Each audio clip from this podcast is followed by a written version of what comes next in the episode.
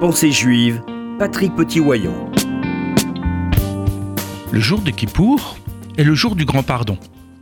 La sainteté de ce jour de jeûne est telle qu'il permet même d'obtenir le pardon divin d'une faute vis-à-vis de lui que nous aurions oublié ou d'où nous n'aurions pas conscience. Or, étrangement, certaines fautes ne peuvent pas être pardonnées à Kippour si auparavant nous n'avons pas mis en œuvre un processus de réconciliation. En effet, les fautes vis-à-vis du prochain doivent être d'abord pardonnées par l'homme qui en subit le préjudice avant que Dieu ne puisse accorder le pardon ultime. L'homme passerait-il avant Dieu?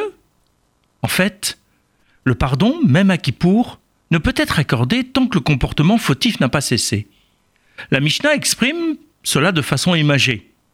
Le mikvé ne peut purifier celui qui tient dans sa main, au moment où il s'y plonge, un reptile mort, source d'impureté. La cessation de la faute, la séparation d'avec la faute doit précéder tout processus de réparation. Tant que l'objet volé est en possession du voleur, l'homme concerné est toujours en position de voleur, et l'esprit du volé n'est pas apaisé.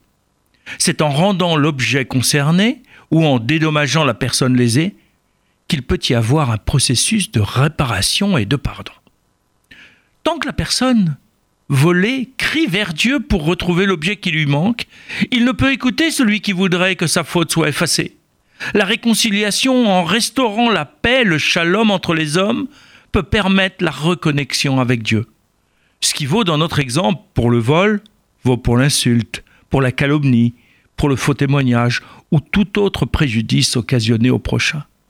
C'est donc bien avant Kippour qu'il faut se préparer à cette journée essentielle. N'attendons pas la veille pour s'excuser, pour réparer.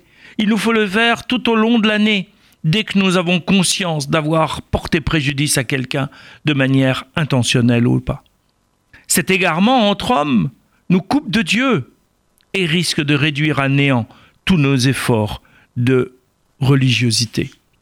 Pour cela, il nous faut faire preuve d'humilité d'écoute de l'autre, d'attention à autrui et demander pardon, même pour des choses dont nous n'avons pas conscience.